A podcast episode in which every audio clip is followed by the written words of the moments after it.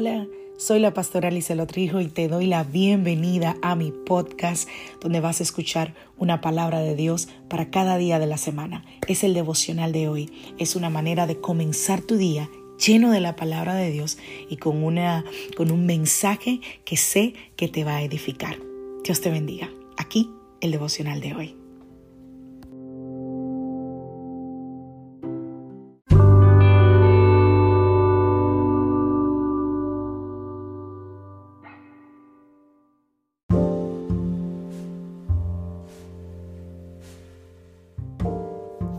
Devocional del día de hoy. La oración privada. Vamos a la palabra del Señor. Mateo capítulo 6, verso 6. Mas tú cuando ores, entra en tu aposento y cerrada la puerta, ora a tu Padre que está en secreto, y tu Padre que ve en el secreto te recompensará en público. Lucas capítulo 5, versos 15 y 16. Pero su fama se extendía más y más y se reunía mucha gente para oírle y para que le sanase de sus enfermedades. Mas él se apartaba a lugares desiertos y oraba. La oración es una disciplina fundamental en la vida del cristiano. Y como yo diría que no requiere casi entrenamiento, debería ser una de las primeras disciplinas que nosotros desarrolláramos como parte de nuestra fe. Por eso es que es sorprendente cuando un cristiano te dice que no tiene una vida de oración activa.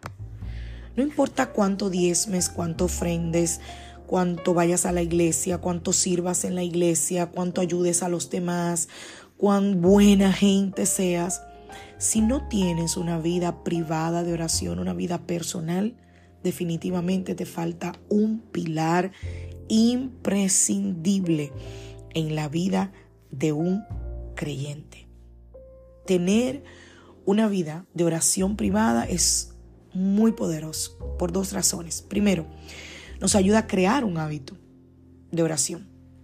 Alguien dijo que todo lo que tú hagas por 21 días consecutivos se convierte en un hábito.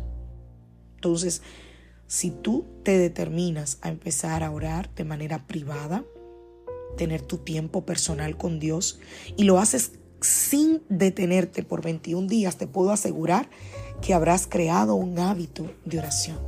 Y número dos, porque orar de manera privada forja en nosotros un corazón humilde, ¿Por qué?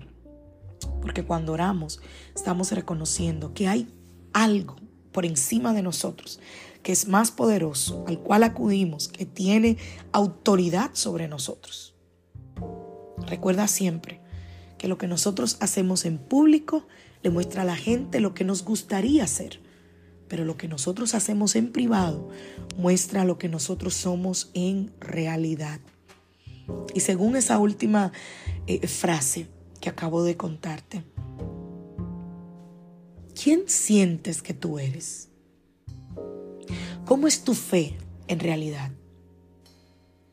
¿Cómo te gustaría que fuera? Por ejemplo, cuando vamos a la iglesia, normalmente adoramos, levantamos las manos, cantamos, oramos, nos arrodillamos, pero estamos rodeados de personas, ¿no? Estamos en público. Ahora, ¿qué pasa cuando nadie te ve? En esas horas de ocio, por así decirlo, en esas horas libres que tienes. O en tu día a día. Porque hay gente que dice no oro porque no tengo tiempo, pero la verdad es que no ora porque no ha puesto como prioridad ese tiempo de orar. ¿Quién sientes que eres? ¿Cómo es tu fe en realidad cuando nadie te ve? ¿Y cómo te gustaría que fuese? Y ojo, estas preguntas no son para desanimarte ni avergonzarte, todo lo contrario. Son para darte la gran noticia de que puedes comenzar ahora mismo a cambiar si lo que sientes que eres no, er, no es lo que quieres ser, si lo que tu fe es en realidad no es lo que tú quisieras ser.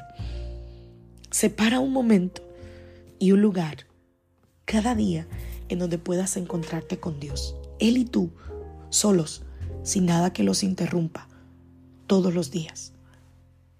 Para mí es el momento en que los chicos y el esposo, el esposo se va al trabajo, los chicos eh, se van a la escuela. ¿Escuchas ese silencio? Ese silencio para mí es mi tiempo de conectar con Dios. No quiero que nada me interrumpa. Pongo mi celular en no distracciones. Apago las notificaciones porque no quiero ser interrumpida. Porque es mi tiempo con Él.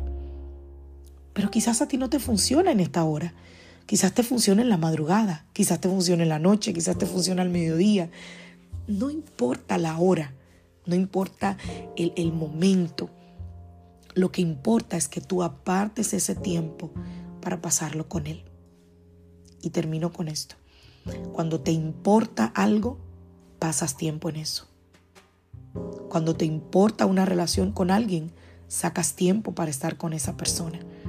Cuando te importa el problema de alguien, sacas tiempo para escucharle, para ayudarte, para ayudarle, para tomarte un café con esa persona.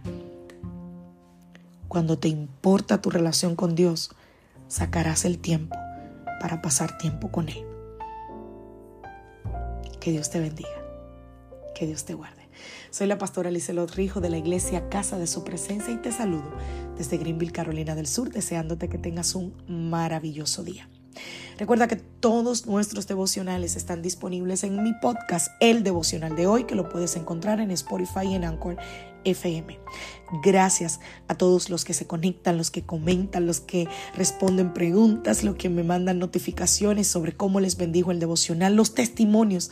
Gracias, gracias, gracias a todos los que comparten el devocional. Que Dios te bendiga, que Dios te guarde. Feliz día.